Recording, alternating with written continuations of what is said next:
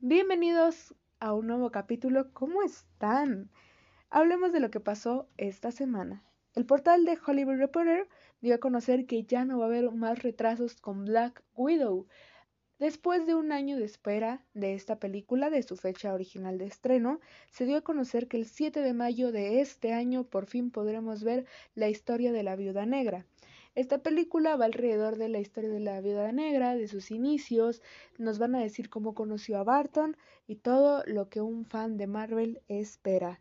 Si tú eres fan, espero que estés emocionado. Por otro lado, el mismo portal de Hollywood Reporter dio a conocer el cast de La chica superpoderosa a live action.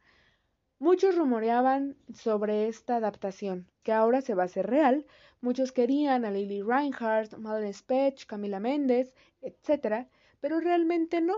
Warner decidió usar a otras actrices para darles vidas a estas chicas superpoderosas.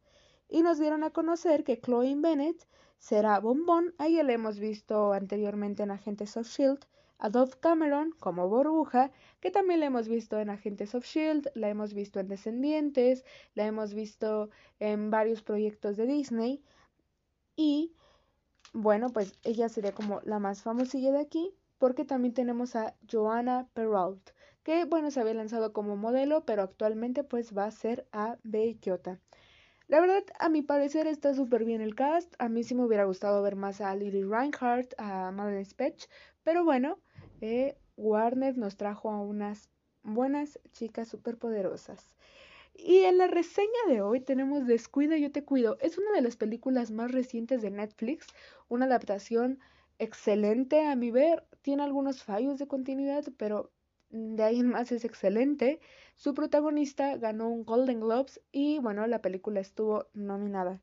A mí se me hizo hermosa y excelente la actuación de Eiza González, poniendo el nombre de México en alto. Muchas veces hemos visto a esta actriz con otros papeles, pero siento que aquí desencadenó todo lo que es ser actriz y a mí en lo personal me encantó la historia, los personajes, la manera en la que se desenvuelve. A mí me gustó y por eso le doy cuatro estrellas de 5. Bueno, pues esto fue todo por el capítulo de hoy. Espero les gustara. Nos vemos en el siguiente.